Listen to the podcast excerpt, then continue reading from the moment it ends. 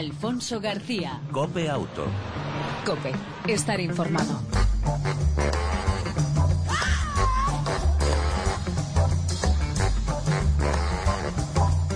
Hola, ¿qué tal? ¿Cómo estás? Bienvenido una semana más a este tiempo de radio dedicado al, al mundo del motor, ya sabes, Cope Auto. Todas las semanas aquí en cope.es. Eh, te ofrecemos información, actualidad, opinión incluso dedicada al mundo de las dos y las cuatro ruedas. En el control técnico, como siempre, todo un lujo. Jesús Hernández al volante.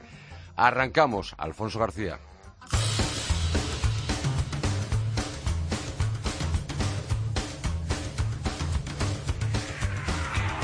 Y lo hacemos hablando pues de la actualidad de la semana y por supuesto del tema de la semana que es la 86 edición del Salón Internacional del Automóvil de Ginebra, un salón que durante estos días se convierte en la capital del motor mundial, por así decirlo, el salón más importante del mundo, con carácter anual, reúne a todos los grandes fabricantes, marcas, carroceros y diseñadores, 200 expositores de 30 países, más de 77.000 metros cuadrados en el Palespo, cerca del aeropuerto.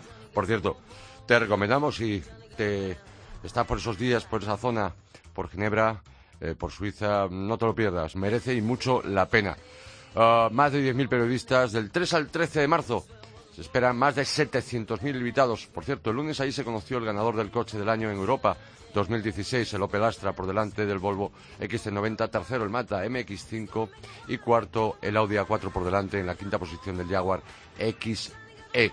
Un salón de Ginebra que se celebra desde el año 1905 en la capital eh, suiza, mm, eh, bueno, pues donde puedes ver muchas primicias, más de 100 primicias mundiales y europeas. Y Audi presentó, por ejemplo, su uh, Q2, su todo camino pequeño, el primer todo camino en la categoría de lujo.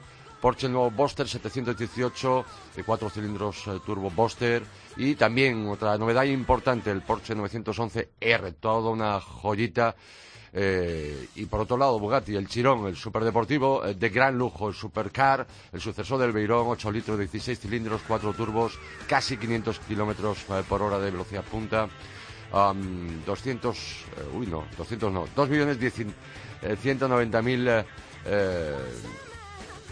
euros, hablamos millones de euros obviamente, y por, por qué no también mencionar el Lamborghini Centenario, eh, con motivo del eh, centenario 100 años del fundador Ferrucci Lamborghini, ese LP 770 del que se van a hacer en principio solo 100 unidades. También Skoda, el Vision S, que llegará para 2017, su todo camino compacto de 4,7 metros, 6 eh, asientos en filas de dos eh, tres filas de dos, perdón, un híbrido enchufable. Por otro lado, Bentley, el superlujo, el Mulsanne, con una versión de seis asientos. Y, por supuesto, también SEAT, con el nuevo Ateca, Hyundai con el Ioniq, el primer eh, híbrido enchufable de la marca coreana y, como no, Renault, con su gran estrella presentación de gala, el Renault Scenic y el Megane familiar, con una línea sobre todo en el caso del Scenic, muy espacio. El Honda Civic cinco puertas prototipo, el Mercedes Clase C Cabrio, el Opel GT y el Mocha, el nuevo Mocha y mm, muchísimas más cosas. Y por supuesto también la novedad del Volvo V40 2017. Y si te parece, entramos en materia para seguir hablando, por supuesto, del Salón del Automóvil de Ginebra y de alguna de las marcas presentes allí.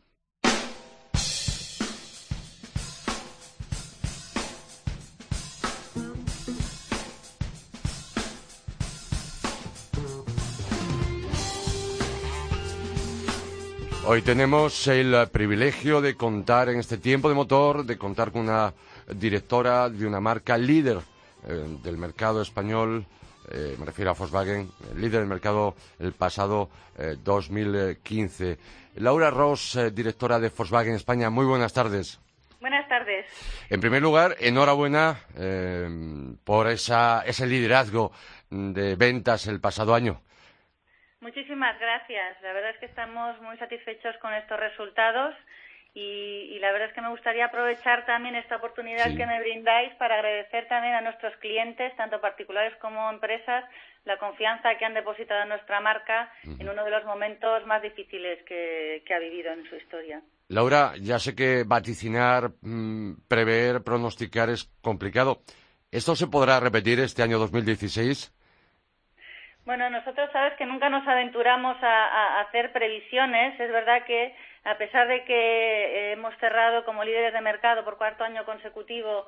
El liderazgo no forma parte de uno de nuestros objetivos en sí mismo, sino que para nosotros es más el resultado del trabajo bien hecho y nuestra prioridad para este año es la que, la que ha venido siendo en los últimos años, que no es otra que eh, seguir satisfaciendo a nuestros clientes y también asegurar la rentabilidad de nuestra red de concesionarios. Se dice en términos taurinos que en el quinto malo, por lo tanto no habría, pues, no habría problema para poder repetir ese liderazgo de ventas que desde aquí, desde Auto, esperamos y deseamos. Por cierto, ¿qué esperáis eh, de cómo se puede comportar las ventas este año en el mercado español? Pues nosotros creemos, mm, en línea con las estimaciones de ANFA, que las matriculaciones de turismos y todoterreno se situarán en torno al 1,1 millones de, unidades, ¿no? que es una cifra que ya se acerca a, la cifra que, de, 1,3 millones, que es la que estimamos que correspondería a nuestro mercado por antigüedad de parque y por eh, renta per cápita. Esto implicaría un crecimiento del orden del 6%, que estaría también supeditado, evidentemente, a que la economía mantenga la, senda de recuperación ya iniciada. Pero la perspectiva en el sector es muy positiva. Ah. Ayer en el Salón de Ginebra pudimos, y se sigue poder eh, observando y viendo hasta el día 13 de marzo, si no me equivoco, novedades en vuestro stand, como por ejemplo el T-Cross eh, Breeze, eh, el nuevo app, el Golf eh, GTI Club, el Tiguan, incluso una berlina de lujo, el Fideon, pero creo que esta última es para mercado chino, si no me equivoco, ¿no? Sí, exacto. Esta, esta berlina Fideon se va a comercializar únicamente y se ha diseñado al gusto para satisfacer las, eh, las, necesidades del cliente del mercado chino en el que tenemos una presencia muy fuerte como grupos. Eh, para este año, eh, y hablando siempre de España, Volkswagen, ¿qué nos va a traer, qué va a ofrecer a sus posibles clientes o repetidores como clientes? Pues la verdad es que tenemos una ofensiva de producto muy atractiva con la que estamos muy ilusionados y que se inicia con el nuevo Tiguan que hemos abierto ya eh, pedidos este mes de febrero con excelente respuesta. Es un modelo que se presentó en el Salón de Frankfurt y eh, que, como sabes, fue el tercer modelo más vendido de su segmento en el año 2015, eh, que es un dato muy significativo si tenemos en cuenta que estamos en plena fase de rollout. En este año 2015 conseguimos crecer las matrículas un 20%. Con la llegada de este nuevo modelo damos además un, un paso hacia adelante muy importante en tecnología y seguridad, ya que es el primer sub del grupo en utilizar la plataforma MQB, que incorpora a los últimos asistentes en ayuda a la conducción y nos abre nuevas perspectivas de crecimiento en un producto que es muy querido por nuestros clientes y un segmento que está creciendo a un ritmo cercano al 25%. ¿Y alguna otra novedad que nos a lo largo de este año? Pues este año tenemos también el nuevo app que, como sabes, se inscribe en un segmento que es el segmento de los utilitarios pequeños, que en España es cierto que representa un peso muy pequeño del mercado, pero que sí está en fase de expansión, que en 2015 está creciendo a ritmos del 60% y que en este sentido pues creemos que este lanzamiento nos va a brindar también oportunidades de crecimiento. También a nivel de imagen de marca, el nuevo eh, Passat, que ha sido un éxito de ventas también este año 2015, con un crecimiento de más del 30% en, en, en lo que habíamos acumulado también enero-febrero de 2016. Eh, estamos lanzando una nueva versión, que es el nuevo, la nueva versión híbrida enchufable, el Passat GTE, que viene a sumarse a nuestra oferta de, movilidad eléctrica. Eh, para nosotros eh, es, un, es una confirmación de la apuesta del grupo por la movilidad eléctrica, una apuesta que además en, eh, en, la presentación en Ginebra de esta semana, pues nuestro presidente Matías Müller ha anunciado que, que, las marcas de nuestro grupo van a lanzar nada más que nada más y nada menos que 20 modelos adicionales con propulsión eléctrica híbrida enchufable hasta 2020, ¿no? Con lo cual nosotros creemos que, que con nuestro nuevo Passat Em, que es un vehículo además de, mucho kilometraje y de, mucha utilización a, nivel de empresa, esta, esta oferta híbrida enchufable puede tener un, excelente resultado comercial. Eh, Matías Müller, eh, consejero delegado del grupo, decía en el Salón del Automóvil de Ginebra que el futuro del automóvil para Volkswagen pasa por la movilidad y por la electricidad, por los eléctricos, ¿no?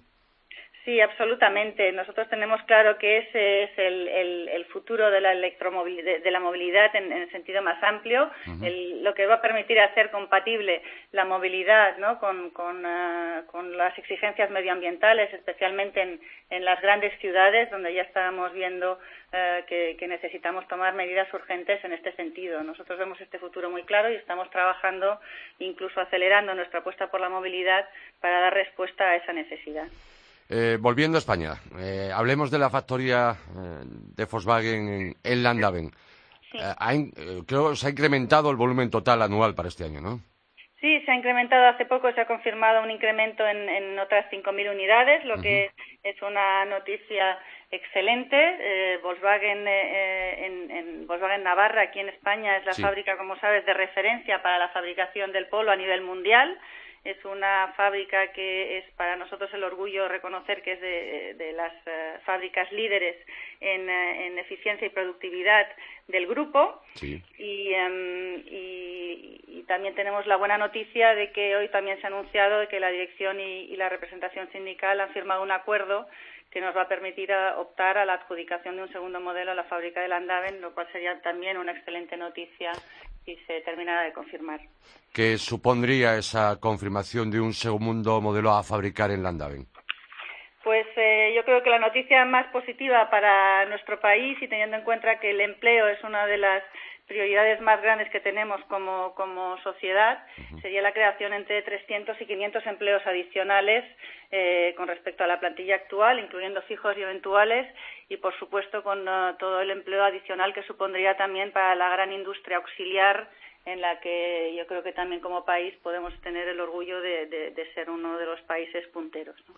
Pues Laura Ross, eh, directora de Volkswagen España, agradecemos mucho eh, tu presencia en Copiauto y que hayas atendido nuestra, nuestra llamada. Y como decíamos al arranque, enhorabuena y os deseamos, obviamente, eh, a Volkswagen España lo mejor para esta 2016. Y como decíamos, no hay quinto malo, no hay eh, año quinto que sea malo según siempre los eh, términos taurinos y eso deseamos desde aquí, desde, desde Copiauto. Y por supuesto que se confirme también lo del segundo modelo a fábrica en la DAVE. Eso sería una excelente noticia. Ojalá ese, ese quinto año así sea. Lo, lo, que más nos satisfacería sería tener eh, esa respuesta por parte de, de, nuestros clientes y gracias por la oportunidad de dirigirnos a vuestra audiencia. Un abrazo. Igualmente, gracias. Un saludo. Hasta luego. Alfonso García. Cope Auto. Cope, estar informado.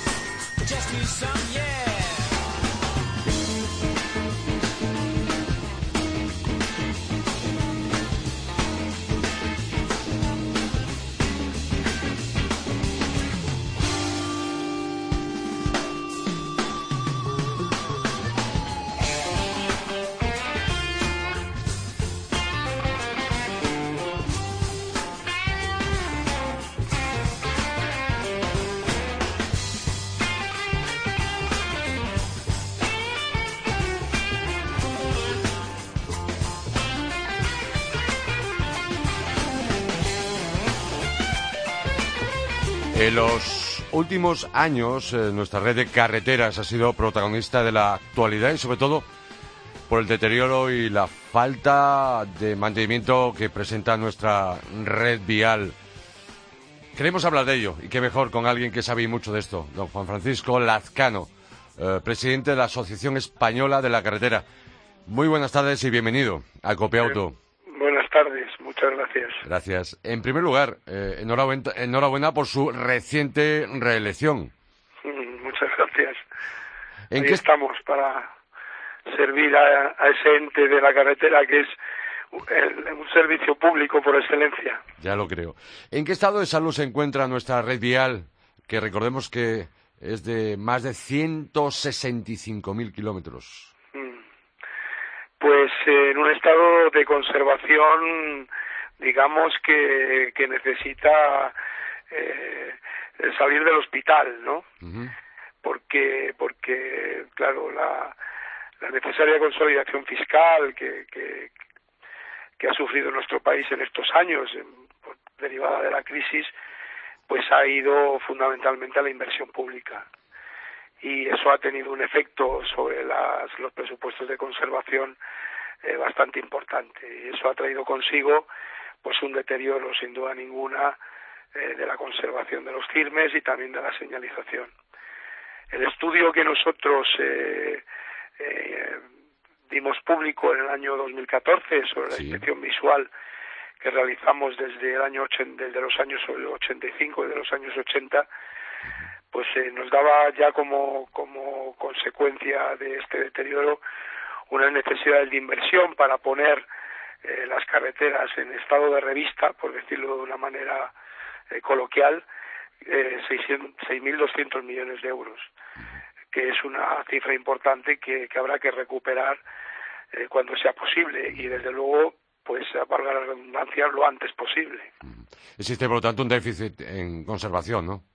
Duda ninguna, sí, sí, existe un déficit eh, reconocido por, por todas las administraciones, tanto las del Estado como las de las comunidades autónomas y diputaciones, derivada pues de, de esta falta de fondos eh, para esta materia que se ha producido en los últimos años, sin duda ninguna.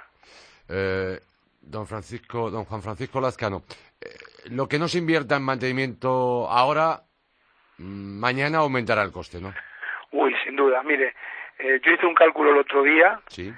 que si, si en el periodo de siete años, que va de 2009 a 2015, Sí. Se hubiera mantenido la inversión en reposición de firmes, solo hablo de firmes en este caso, del año 2009, la que se hacía en el año 2009, se hubieran empleado 2.900 millones de euros. que hubieran sido los necesarios para una conservación de firmes aceptable. Bueno, esta cifra, precisamente por ese detalle que usted dice, que el no haberlo hecho eh, luego es exponencial, pues eh, ahora mismo sería del doble la, la, necesaria. Ajá, ajá.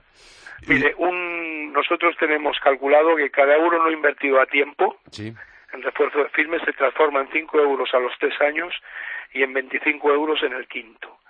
Esa es la experiencia que, nosotros tenemos. ¿Y cada euro a los 3 años? Cada euro no invertido a tiempo en refuerzo de firmes se transforma en 5 a los 3 años y en 25 a los, en el quinto año. De ahí precisamente esa progresión a la que, le he hecho referencia. y además se pone eh, en peligro la seguridad vial. Sí, se pone en peligro la comodidad de la circulación y, y la seguridad vial, sin duda ninguna.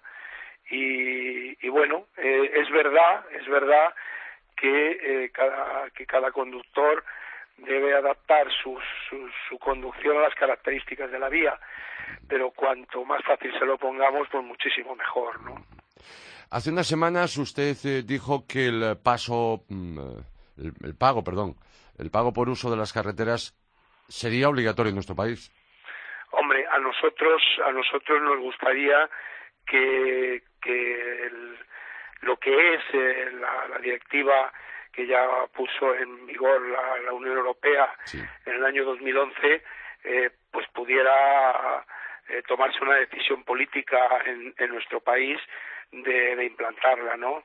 ¿Por qué? Pues porque, bueno, la propia, la propia Unión Europea así lo aconseja, ¿no? Son eh, la verdad es que la aplicación del pago por uso tiene muchas ventajas, ¿no? Para, para la sociedad. Nosotros entendemos que, que, el, que debe de pagar la conservación o el mantenimiento es el que la usa, eh, bajo el principio de que el que usa paga y el que contamina paga, ¿no? Y permite también algo que entendemos es importante, es que es incentivar el uso de vehículos y modos de transporte más, más eficientes, ¿no? Desde un punto de vista medioambiental, puesto que la tarifa también está en función de la capacidad de contaminación de, de los vehículos. Y, y claro, bajo este prisma, pues la Unión Europea dice, ¿qué dice? Bueno, primero, que los usuarios contribuyen a sufragar los costes de construcción, de mantenimiento y explotación. En nuestro caso sería de mantenimiento y explotación, porque porque el esfuerzo que hemos hecho en el pasado de construir la magnífica red de autovías y autopistas que tenemos, pues ahí está, ¿no? Lo que tenemos que hacer es mantenerlo. Muchas veces se dice, no, es que ya lo hemos pagado. Bueno, hemos pagado, digamos, los costes del primer establecimiento, ¿no? Sí. Pero tenemos que pagar los costes de mantenimiento y explotación de la red, ¿no? y en segundo pues fomentar que los vehículos internalicen pues eso los costes de contaminación etcétera que producen no y esto es lo que lo que preconiza la Unión Europea. Hay países que ya lo han implantado como Suiza Austria Alemania Chequia Eslovaquia y Polonia y la Unión Europea está preparando otro libro blanco eh, en este sentido pues volviendo a llamar la atención sobre esta sobre esta necesidad. Y, y eh, lo de las autopistas de peaje cómo lo vemos en el en el estado que se encuentran desde hace un tiempo autopistas de peaje eh, no tienen ningún problema. Las autopistas de peaje eh, desde punto y hora mm. eh, se financiaron y se conservan y explotan mediante la, tarifa correspondiente y, y, ya está. Eh, nosotros lo que creemos es que el resto de las autovías y vías paralelas pues tienen que deberían de armonizarse también con las autopistas de peaje eh, en el sentido de que tengan una tasa por uso. Eh, mire, no podemos tener una red de alta capacidad donde sí coexisten autopistas de peaje, autopistas libres de peaje, autopistas con peaje sombra, autopistas por, por, por que se financian por disponibilidad, etcétera, etcétera. Yo creo que todo ese sistema sería bueno armonizarlo y de tal manera además que, que, que, se, que la competencia entre vías sea homogénea y por otra parte que se pueda también eh, hacer una, una gestión de tráfico eh, económica y eficiente. Una, una curiosidad, eh, don Juan Francisco. en, en Alemania, que tengo entendido que se recaudan creo que 5.000 millones de euros por este por esta causa. Sí, de ese orden, sí. ¿Cuánto paga el, el, ciudadano alemán por, por, por, por la utilización de esas autovías?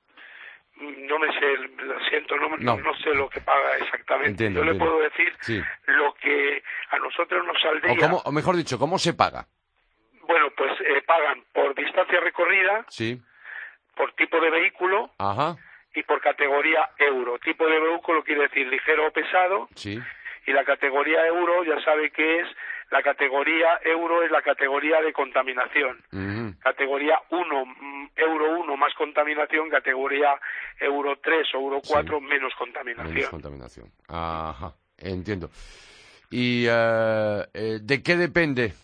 podríamos pensar que se implante más tarde o más temprano ese pago por uso de nuestras vías.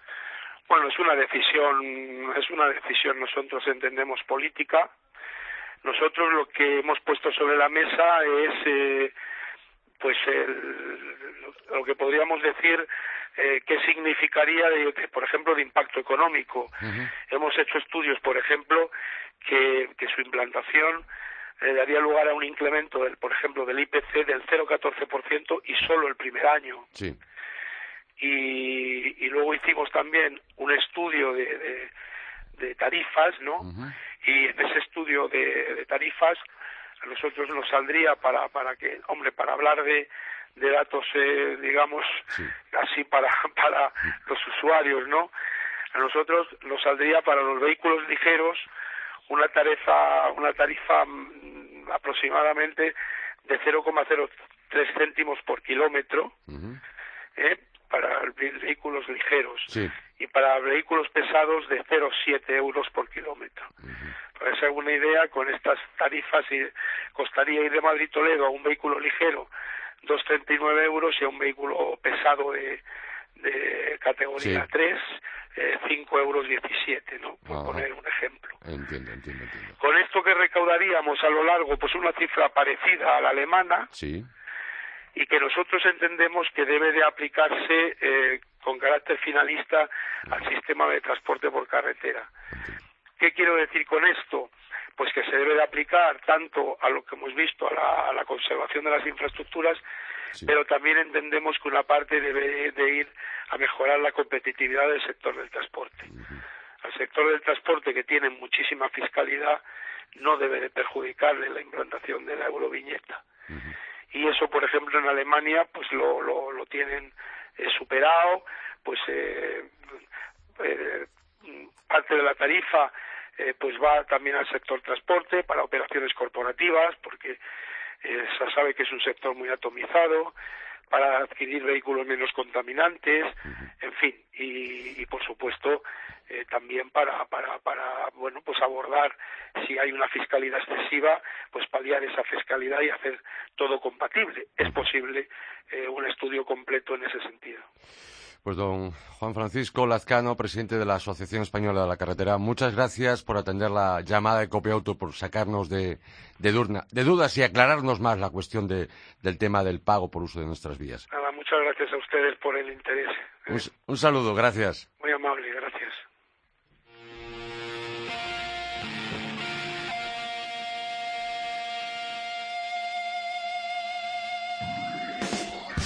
Y en la recta final eh, de este copia auto de esta semana ah, tenemos que hablar de, deporte del motor y por supuesto tenemos que hablar de actualidad durante estas dos últimas eh, semanas de la pretemporada de Fórmula 1 en el circuito Moveló. Y para ello, qué mejor que hacerlo con el más grande, don Carlos Miquel, director de COPE GP. Buenas tardes. Hola, ¿qué tal? ¿Cómo estás? Gracias por la presentación. Bien, ¿y tú, Carlos? Tampoco tanto, tampoco tanto. Bueno, oye, Carlos, pero el, que más sabe, obviamente, ¿eh? o uno de los que más, venga, va, uno de los que más sabe, está clarísimo. por cierto, enhorabuena por la, por la entrevista a Fernando Alonso el pasado lunes en el partido de las 12. Gracias, gracias. La verdad es que yo creo que, que me entró en todo, que es lo importante, y relajado, y, y lo pasó bien. Me dijo, luego después me dijo que que había pasado un rato muy bueno y, que a ver si lo repetíamos. Digo, pues, pues, nada, vamos, nosotros encantados, cuando quieras. Oye, ¿y cómo lo está pasando estos días? Eh, ya está, decía ya esta segunda semana, eh, mañana es el último día, si no mal me equivoco, de los test en Momeló. ¿Cómo estaba ahí de ánimo, Fernando? ¿Cómo le ha ido hoy? ¿Cómo, le ha ido hoy? Bueno, hoy no rodaba, hoy rodaba Baton, eh, rueda mañana, hoy, mañana tendrá su último día de pretemporada, hoy lo hacía Baton, que lo hará eh, lo hacía hoy miércoles y el viernes. Sí.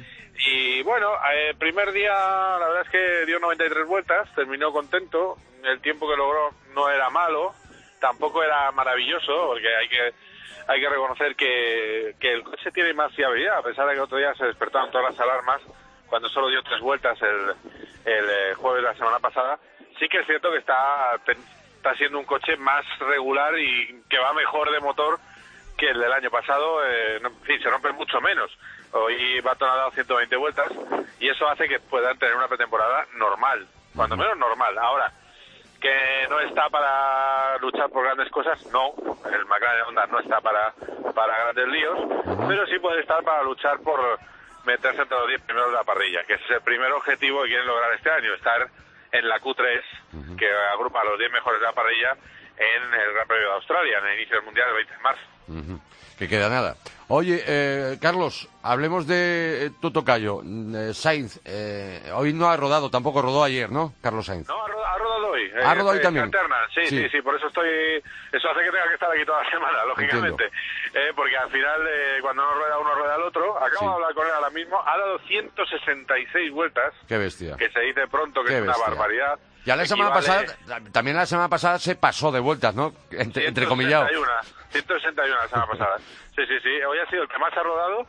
Así que el coche es muy fiable. Es que eso es importantísimo para lograr resultados de campanillas en las primeras carreras del año. Yo insisto que tiene la oportunidad de estar eh, terminar carreras entre los 7, 6, 8 primeros y si hubiera alguna carrera liosa y con un poco de suerte puede optar incluso a un podio. Creo que es una, una apuesta muy segura, todo Rosso. Eh, me contaba eh, Carlos que está rodando en tiempos similares a Red Bull, que eso es eso está francamente bien. Red Bull siempre tiene un gran chasis, aunque tenga un motor Renault que no es tan bueno como el motor Ferrari que lleva Toro Rosso. Es decir, que yo creo que Carlos va a tener un coche que ya tenía un buen chasis el año pasado, pero es que este año además tiene un motor, el motor Ferrari 2015, que tira a las mismas maravillas y que eso va a hacer que, esté arriba. Yo creo que, que va a estar un peldaño por encima de McLaren y que va puede ser el equipo sorpresa del comienzo de la temporada. Luego ya a lo largo de la temporada, cuando eh, los equipos eh, oficiales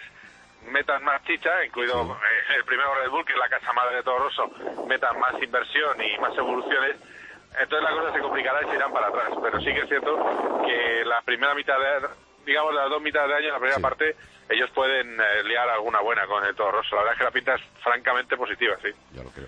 Eh, penúltima pregunta, y no te entretengo mucho más, eh, Carlos. Mercedes y Ferrari parece que están más cerca, ¿no? Bueno, eso dice Ferrari. Yo te digo que no.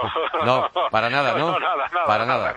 Están igual. Están igual, que el año, pasado. Igualito. Sí, porque ten en cuenta y me lo contaba gente de rojo que todavía todavía queda un amiguete allí en la Casa Roja eh, me contaba que, que, se han encontrado con que lo que ellos han mejorado eh, lo ha mejorado igual Mercedes. Eh, ellos han hecho una super inversión este invierno pero claro Mercedes eh, confesado por los propios probadores del equipo lleva trabajando en el simulador en el coche de esta temporada desde marzo.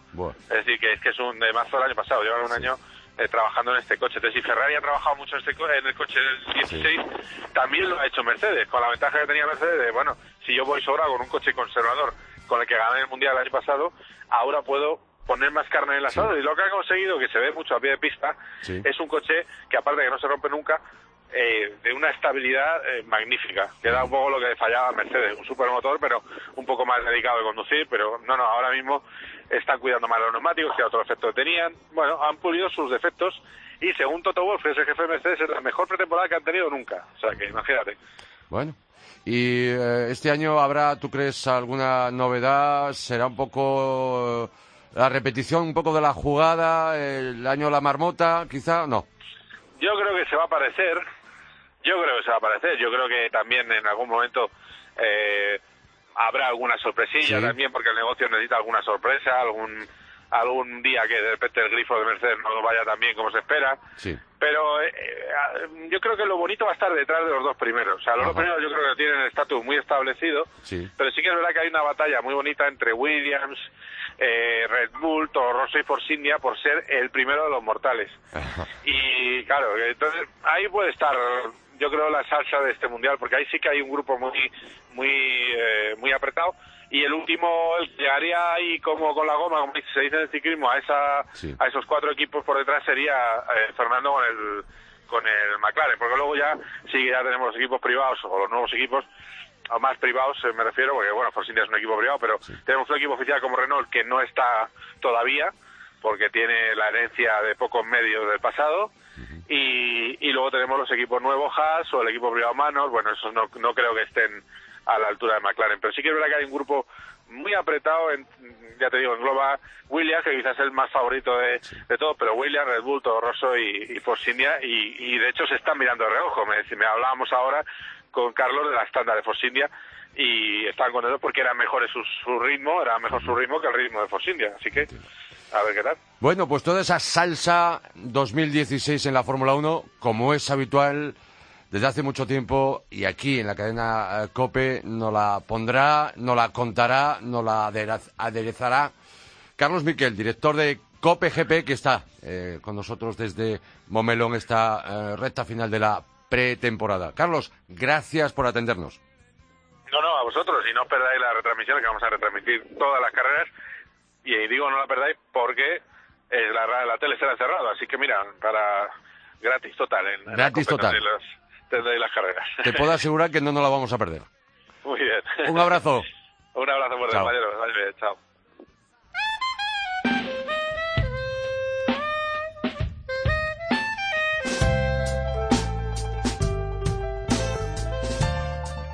Eh, nos tenemos que marchar. Ya sabes, te esperamos en la próxima edición de Copiauto, la próxima semana. En el control técnico, como siempre, todo un lujo. Jesús Hernández. Y mientras tanto, en esta espera, ya lo sabes, disfruta, si puedes, de tu vehículo y de los tuyos. El saludo, chao, Alfonso García.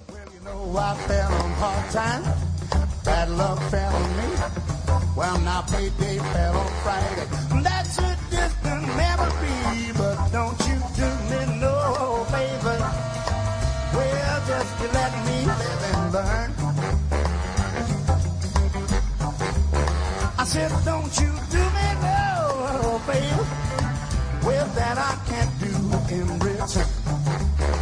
Now, now, now, now. Now save your good intentions for somebody you can trust. Cause once you hand it over, you know you won't see me. So don't you just you and me living life.